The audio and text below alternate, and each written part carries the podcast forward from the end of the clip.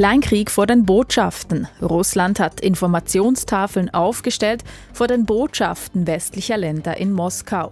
Damit wolle der Kreml seine Sicht auf den Krieg verbreiten, sagt unser Korrespondent vor Ort. Und in halb Europa hat man den Eindruck, wird gerade protestiert. Bäuerinnen und Bauern gehen auf die Straße. Es gibt Kundgebungen gegen Rechtsextremismus und gegen den Krieg im Nahen Osten. Wir fragen einen Protestforscher, ob solche Demonstrationen länderübergreifend zu weiteren anregen. Das ist 4x4 mit Highlights aus der SRF 4 News Redaktion. Am Mikrofon ist Katrin Hiss. Russland nimmt westliche Botschaften in Moskau ins Visier mit einer Informationskampagne. So haben die russischen Behörden vor mehreren Botschaften Informationstafeln aufgehängt. Darauf wird unter anderem die westliche Unterstützung für die Ukraine kritisiert. Unser Russland-Korrespondent Callum Mackenzie hat sich einige dieser Tafeln angeschaut. Mark Alemann hat ihn gefragt, was auf diesen Infotafeln stehe. Den Tafeln vor der schwedischen Botschaft bin ich als erstes begegnet. Es werden berühmte Schwedinnen und Schweden aufgelistet, etwa Astrid Lindgren, die Kinderbuchautorin, oder der IKEA-Gründer Ingvar Kamprad. Und es wird ihnen vorgeworfen, Unterstützer des Nationalsozialismus gewesen zu sein. Bei Kamprad ist da was dran, bei Lindgren überhaupt nicht. Aber das spielt eigentlich keine Rolle, weil das Fazit der Tafeln ist, ich zitiere, wir sind gegen den Nazismus und sie nicht. Also Russland bekämpfe den Narzissmus, während Schweden als Ganzes ihn unterstütze. Das wird dann auf den heutigen Ukraine-Krieg übertragen. Bei der letzten Tafel geht es um schwedische Freiwillige, die auf Seiten der Ukraine gekämpft haben. Und es steht dort, Zitat, Blut und Eisen für den ukrainischen Nazismus made in Sweden. Und die schwedische ist nicht die einzige Botschaft, die von solchen Propagandaaktionen betroffen ist. Und weiß man, warum haben die russischen Behörden diese Tafeln aufgestellt? Ja, gleich zu Beginn der russischen Großinvasion der Ukraine hat man in Litauen und Lettland die Straßen umbenannt, an denen die Botschaften Russlands in ihren jeweiligen Hauptstädten stehen. Äh, in Vilnius ist die Adresse der russischen Botschaft jetzt die Straße der Helden der Ukraine. In Riga ist es die Straße der unabhängigen Ukraine. Äh, etwas kleinliche Scherze kann man sagen, aber Russland musste da natürlich eine Retourkutsche geben und man hat in Moskau Plätze umbenannt bei den Botschaften Botschaften der zwei größten westlichen Feinde aus Sicht Russlands, also Großbritannien und die USA. Und dort sind jetzt der Platz der Volksrepublik Luhansk beziehungsweise der Platz der Volksrepublik Donetsk. Und seither geht der Kleinkrieg vor den Botschaften in Moskau weiter. Vor der Botschaft der USA wurden auch große Leuchten in Form des Buchstabens Z aufgestellt, äh, was ja zum Kriegssymbol geworden ist. Und die Informationstafeln haben offiziell Organisationen der russischen militärhistorischen Gesellschaft aufgestellt. Aber das ist ein Verein, der eng mit den Behörden verbandelt ist. Und diese Tafeln Tafeln gehen weiter als einfach eine Straßenumbenennung. Da geht es offensichtlich darum, die Sicht des Kremls auf den Krieg zu verbreiten. Woran erkennt man diese russische Sicht auf den Krieg? Ja, interessant sind zum Beispiel die Tafeln vor der litauischen Botschaft in Moskau. Da geht es nicht direkt um Litauen, sondern um die Nürnberger Prozesse, als führende Nazi-Figuren nach dem Zweiten Weltkrieg verurteilt wurden. Und in der Tafel in der Mitte steht dann, die Nürnberger Prozesse sind eine deutliche Warnung an alle, die einen neuen Weltkrieg anzetteln wollen. Und da sieht man das russische Narrativ, dass es westliche Staaten wie Litauen sind, die für den aktuellen Konflikt verantwortlich seien, dass sich Russland nur verteidige und die Ukraine angegriffen habe, um einen Krieg zu vermeiden, statt einen zu lancieren. Und natürlich der Bezug zum Nationalsozialismus, der natürlich in der Ukraine, aber auch im Westen grassieren soll. Äh, so stellt es Russland dar. Und das mag für uns abenteuerlich klingen, aber in Russland haben die Behörden schon seit der Sowjetzeit eine eigenwillige Definition von Nazismus oder Faschismus kultiviert. Das sieht man bei den Tafeln vor der schwedischen Botschaft. Es geht um berühmte Leute aus Schweden, die angeblich Nazis waren, aber der Titel der Tafeln ist eine kurze Geschichte der schwedischen Russophobie. Narzissmus wird also als Russlandfeindlichkeit definiert und wer gegen Russland ist, muss ein Nazi sein. An diesen Schildern und Leuchteinrichtungen läuft ja einerseits das westliche Botschaftspersonal vorbei, aber auch die russische Bevölkerung. An wen konkret richtet sich diese Aktion? Also einerseits ist klar, dass die ausländischen Diplomatinnen und Botschaftsmitarbeiter und deren Herkunftsstaaten ein Ziel sind. Wie gesagt, begann das als Antwort auf die Straßenumbenennungen im Baltikum. Aber bei den Infotafeln geht es meiner Ansicht nach darum, die russische Bevölkerung zu erreichen. Äh, die Tafeln sind auch auf Russisch. Es werden noch einmal die Argumente präsentiert, weshalb Russlands Krieg gegen die Ukraine gerechtfertigt sei und weshalb man mit den Staaten, deren Botschaften da gerade stehen, jetzt keine guten guten Beziehungen mehr hat und warum jeder Russe und jede Russin die sogenannte Spezialoperation unterstützen müsse. Schließlich gehe es darum, wieder den äh, russophoben Nationalsozialismus zu bekämpfen wie im Zweiten Weltkrieg. Das in etwa ist die Message dieser Tafeln. Und wie reagiert die Bevölkerung in Moskau auf diese Schilder? Also in meiner Zeit in Moskau habe ich niemanden gesehen, der oder die diesen Tafeln Beachtung geschenkt hat. Und es hat äh, viele Tafeln, nicht nur bei den Botschaften, auch zum Beispiel in einer beliebten Fußgängerzone sind Tafeln zu den sogenannten Volksrepubliken im Donbass aufgestellt. Keiner schaut sie an und die Russen Z-Leuchtkörper sind in mehreren Fällen schon von Passanten kaputt gemacht worden. Das heißt aber nicht zwingend, dass die Leute gegen den Krieg sind. Äh, die große Mehrheit schweigt einfach dazu. Man will den Krieg ignorieren, äh, einfach nicht daran denken und versuchen, seinem Leben nachzugehen. Und wenn man das tun will, dann verschwendet man nicht zu viel Zeit damit, über angebliches schwedisches Blut und Eisen für den ukrainischen Nazismus an irgendeiner Tafel nachzulesen. Sagt Callum Mackenzie, unser Russland-Korrespondent war bis Samstag in Moskau und ist seither wieder in Tiflis in Georgien. Proteste prägen diese Tage und Wochen Europa. Bäuerinnen und Bauern haben unter anderem in Deutschland, Frankreich, Spanien und auch in der Schweiz protestiert. In Deutschland und Österreich sind Hunderttausende gegen Rechtsextremismus auf die Straße gegangen. Und auch wegen dem Krieg im Nahen Osten gibt es immer wieder Kundgebungen. Tarek Sidik arbeitet am Deutschen Institut für Protest- und Bewegungsforschung. Can Külachcigil hat ihn gefragt, wie ansteckend Proteste seien, auch über Landesgrenzen hinweg. Also es ist schon so, dass man sagen kann, wenn ich ein Protest medial sehe oder wahrnehme, dass es schon auch inspirierend sein kann für andere Protestierende. Also zum Beispiel, weil ich den Anlass sehe und mir denke, das ist ein Grund, dass ich auch auf die Straße gehe. Das macht mich auch wütend. Es kann aber auch sein, dass ich sehe, ah ja, das ist eine Taktik, die da funktioniert. Die finde ich gut. Ich habe ein ganz anderes Problem, ganz anderes Anliegen, aber die Taktik würde ich auch verwenden. Und vor allem gilt das umso mehr, wenn ich sehe, dass eine Protestbewegung auch Erfolg hatte, vielleicht ein Ziel durchsetzen konnte, dass das auch noch nochmal inspirierend sein kann für andere Protestbewegungen. Also so ein Stück weit ist es schon so, dass sich Proteste gegenseitig auch befeuern können.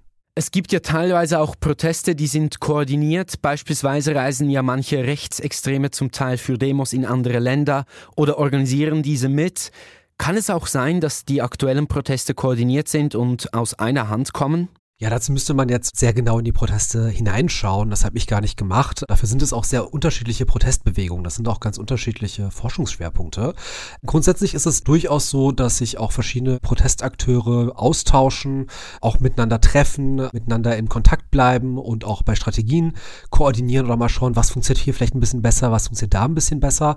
Aber man muss auch gleichzeitig sagen, dass bei ganz, ganz vielen Protestbewegungen, und ich glaube, das trifft auf die jetzigen weitestgehend auch zu, es letztlich nationale Themen sind und nationalstaatliche Themen sind und auch die jeweiligen politischen Kontexte in dem Nationalstaat, die den Protest befördern. Das heißt, da sind schon wieder etwas unterschiedliche Vorgehensweisen nötig und da ist die Unterstützung von anderswo gar nicht immer so hilfreich. Ja, und doch, wenn Menschen in mehreren Ländern zum gleichen Anliegen demonstrieren, hat das ja auch eine Kraft. Wie sehen Sie das? Hat das konkrete Auswirkungen? Das hängt sehr stark auch von dem Thema ab. Also wenn ich ein Thema habe, was auch transnational gesetzt wird und behandelt wird, dann macht es auch Sinn, dagegen transnational zu protestieren. Also wenn wir jetzt zum Beispiel an die EU-Ebene denken, das ist ja für europäische Staaten eine ganz wichtige, dann kann ich EU-Politik besser beeinflussen, wenn ich nicht nur in einem Land protestiere, sondern in mehreren Ländern.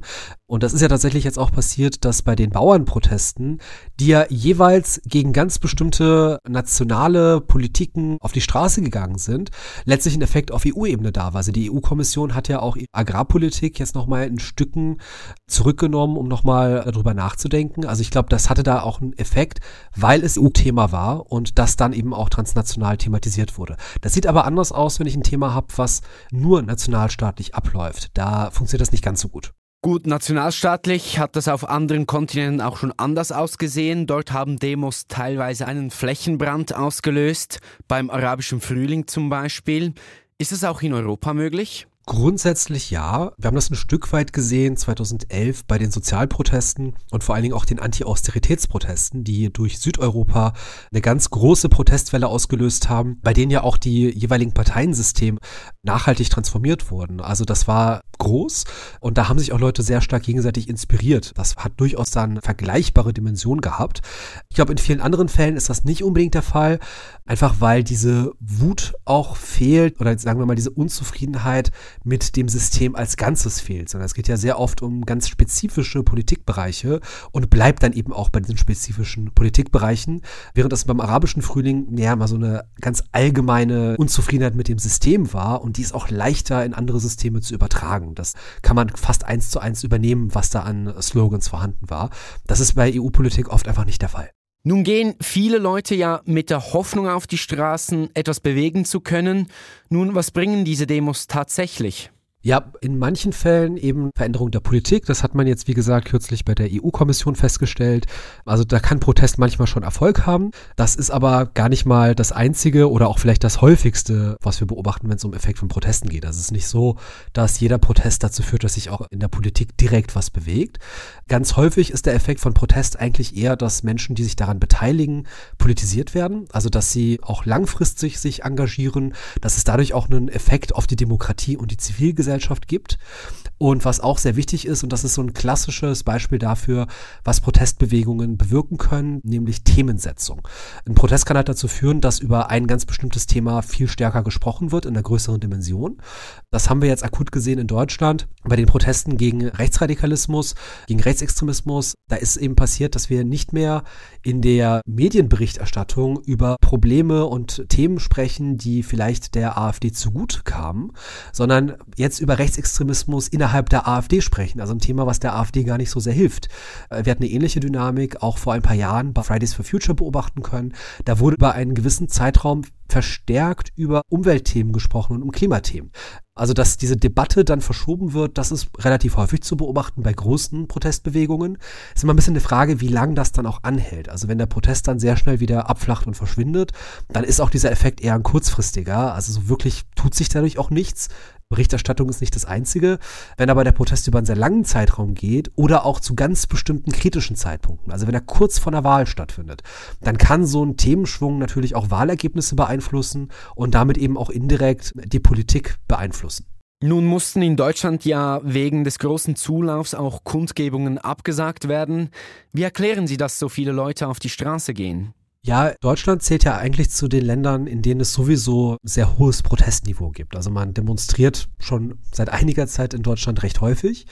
Und das heißt, es gibt ein gewisses Protestpotenzial, das war schon immer da. Man könnte jetzt zum Beispiel auf die 90er blicken. Da haben aufgrund der rassistischen Progrome sind hunderttausende Menschen gegen rechte Gewalt auf die Straßen gegangen. Also das Potenzial war schon in den 90ern da.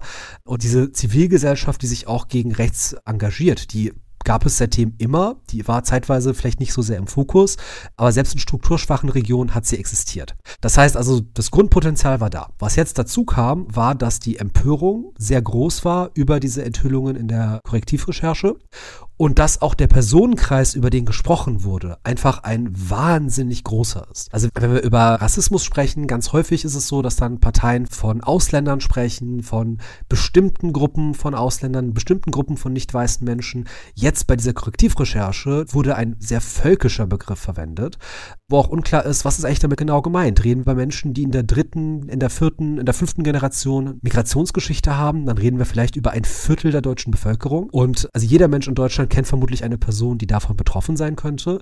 Und der rechtsextreme Martin Sellner soll auf diesem Treffen ja auch davon gesprochen haben, Menschen, die sich für Geflüchtete engagieren, in Nordafrika anzusiedeln. Das heißt, da ging es auch nicht mal mehr um eine ethnische Kategorie, da ging es um politische Gegner. Also von wie viel Prozent der deutschen Bevölkerung sprechen wir dann, die da betroffen ist? Das ist ein sehr, sehr großer Teil. Und das trägt natürlich auch dazu bei, dass der Personenkreis, der sich da engagiert und der wütend wird, eben exponentiell größer ist. Sie haben auch die strukturschwachen Gebiete genannt, wo man sich jetzt ja eben gegen diesen Rechtsextremismus engagiert. In Großstädten sind ja Kundgebungen jedes Wochenende geläufig. Nun aber organisieren sich viele Menschen auch auf dem Land. Was bedeutet diese Entwicklung für die Politik? Das wird davon abhängen, wie langfristig die Proteste sind. Ich kann mir vorstellen, dass es den Effekt haben wird, dass gerade in solchen ja, strukturschwächeren Regionen die Zivilgesellschaft wiederbelebt wird oder verstärkt wird. Also es gab ja auch gerade in Ostdeutschland zum Beispiel Regionen, in denen es zwar eine Zivilgesellschaft gibt, die sich gegen Rechtsextremismus engagiert, dass die aber lange Zeit sehr defensiver war. Die Unterstützerkreise sind eher kleiner geworden, rechtsextreme Kräfte waren eher am Erstarken, es sind auch gezielt in bestimmte Regionen gezogen, um numerische Mehrheit aufzubauen. Das gab ja diese Strategie aus dem NPD-Umfeld damals. Und dann ist das jetzt schon auch ein Gegenzeichen, wo eine Solidarität erklärt wird, was Leute auch motivieren kann, die sich auch längerfristig politisch engagieren, sich einbringen, als Teil der Zivilgesellschaft fungieren. Und das kann, also wenn es wirklich längerfristig passieren sollte, das ist noch nicht ganz klar, ja, auch ein Stück weit Zivilgesellschaft und Demokratie wiederbeleben. Zum Schluss noch der Blick nach vorne. Im Sommer ist ja die Europawahl. Wie werden diese Proteste diese EU-Wahlen beeinflussen? Das ist noch vollständig offen. Zum einen ist der Effekt von Protesten auf Wahlen nicht so richtig eindeutig. Es gibt ein paar Studien, die sagen, es gibt durchaus einen Effekt. Der fällt aber relativ klein aus und der hat damit auch zu tun, dass die Proteste ziemlich unmittelbar vor Wahlen meistens stattfinden. Das heißt, ich würde jetzt nicht mit großen Verschiebungen rechnen, selbst wenn alles sehr gut läuft für Protestbewegungen. Und selbst dann haben wir auch teilweise gegensätzliche Protestbewegungen. Also was wäre jetzt der Effekt von einem Protest, der eher von rechts kommt oder einem Protest, der eher gegen rechts gerichtet ist? Kann auch sein, dass diese Effekte sich dann gegenseitig ein bisschen nivellieren. Und selbst dann, ich glaube jetzt die Bewegung, die vielleicht fast am ehesten noch einen Effekt haben könnte, jetzt die Proteste gegen rechts in Deutschland, die sind ja auf bestimmte Nationalstaaten beschränkt. Und bei EU-Wahlen, da reden wir über 27 Staaten, in denen parallel protestiert werden müsste damit es auch einen Effekt auf die Wahlergebnisse hat. Und jetzt so ein paar Prozentpunkte hier oder da in dem einen Staat oder in dem anderen Staat wird, denke ich, die Zusammensetzung EU-Parlament nicht signifikant beeinflussen, selbst wenn die Proteste bis dahin anhalten sollten und ja, effektiv genug sein sollten, überhaupt was zu bewirken. Also da wäre ich sehr vorsichtig, von einem Effekt auszugehen. Die Einschätzungen von Tarek Sidik. Er ist Protestforscher am Deutschen Institut für Protest- und Bewegungsforschung.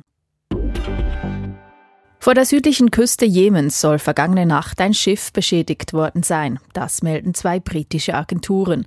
Der Frachter sei auf dem Weg zum nächsten Hafen, die Besatzung wohl auf.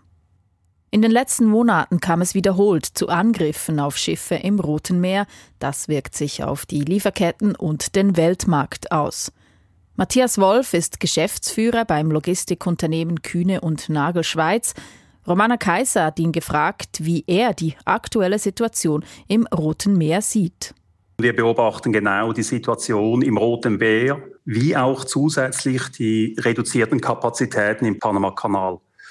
Die Situation ist jedoch nicht vergleichbar mit der Pandemie vor drei bis vier Jahren. Während des Lockdowns in der Pandemie ist die Nachfrage nach Gütern stark angestiegen was in Verbindung mit dem Mangel an Frachtkapazitäten die globalen Lieferketten aus dem Gleichgewicht brachten.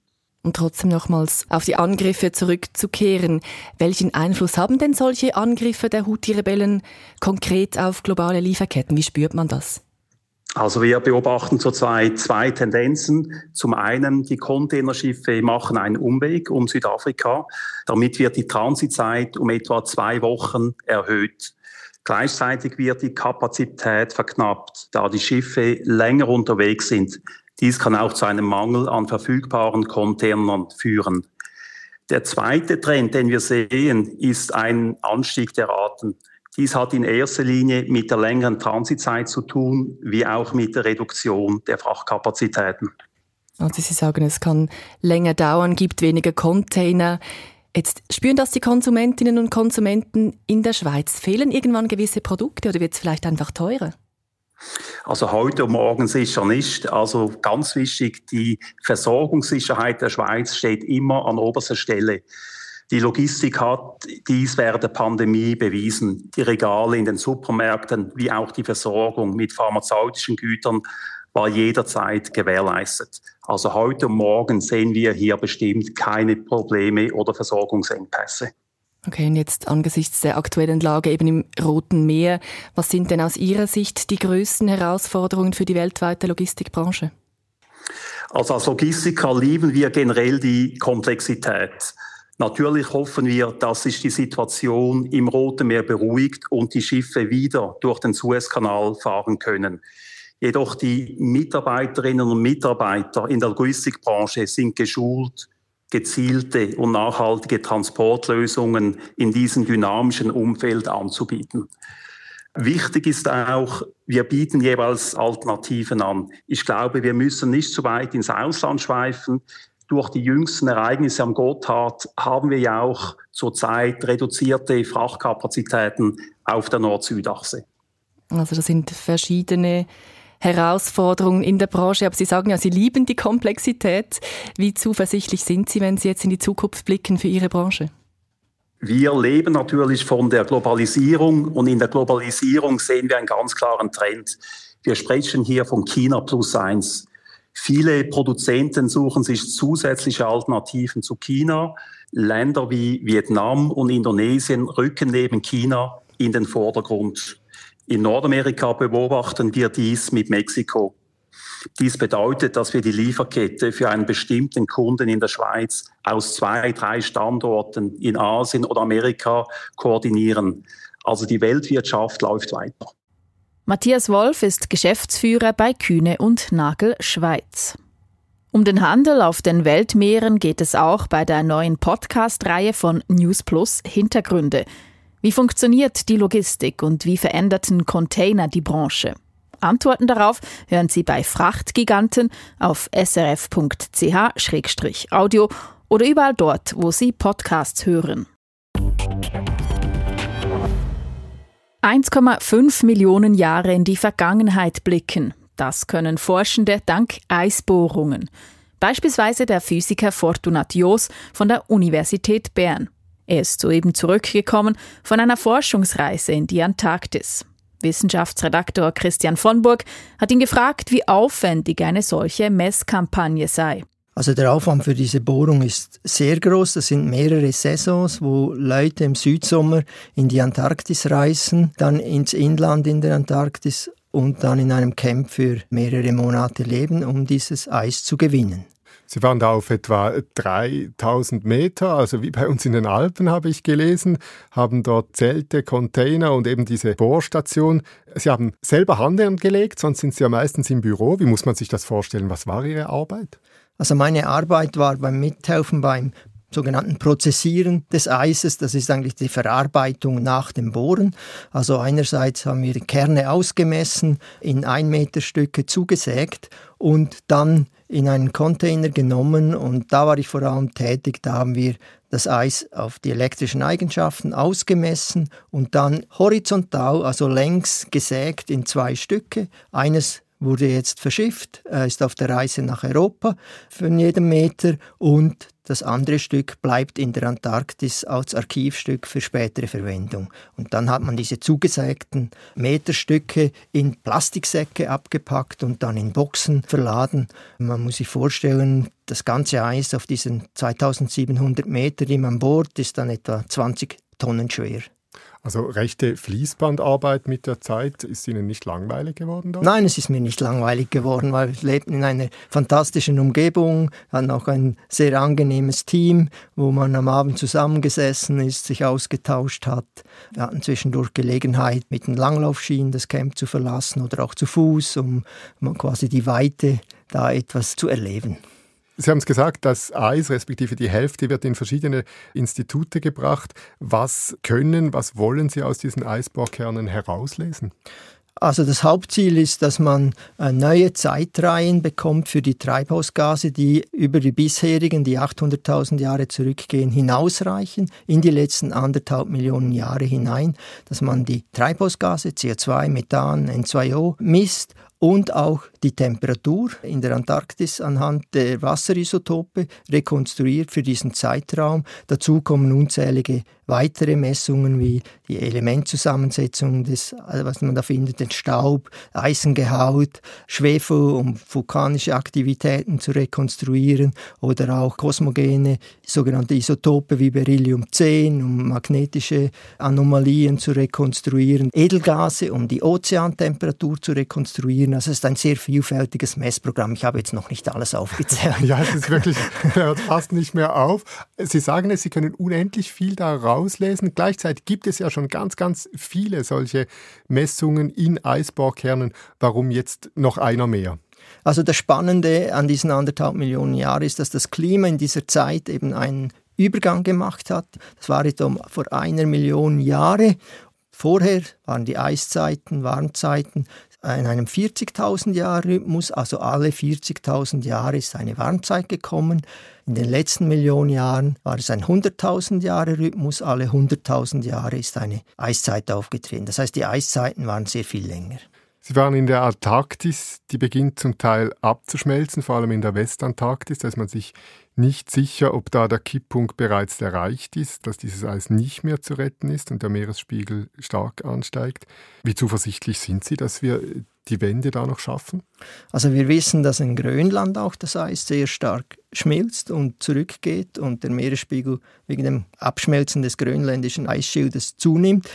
Was in der Antarktis genau abgeht, ist wissenschaftlich hochinteressant, aber auch noch etwas schwierig, verlässliche Aussagen im Moment zu machen. Es gibt da ein großes Risiko, aber wir haben jetzt nicht die Daten, um zu sagen, doch, das passiert genau jetzt oder es passiert nicht. Aber ist jetzt richtig, Ihr Forschungsprojekt jetzt mit dieser extrem tiefen Bohrung hängt nicht direkt zusammen mit dieser Frage, ob der Kipppunkt erreicht ist oder nicht. Das sind andere grundlegendere wissenschaftliche Fragen, die Sie da stellen. Ja, an sich ist natürlich ein Teil des Projektes, würde ich jetzt sagen, ist auch Neugierde getrieben, was bei der Forschung auch nicht schlecht ist. Da kommt manchmal auch Überraschendes heraus, wo man nicht so erwartet, finden wir dann heraus. Und das andere ist schon, es gibt natürlich schon diesen Zusammenhang Eisschildstabilität.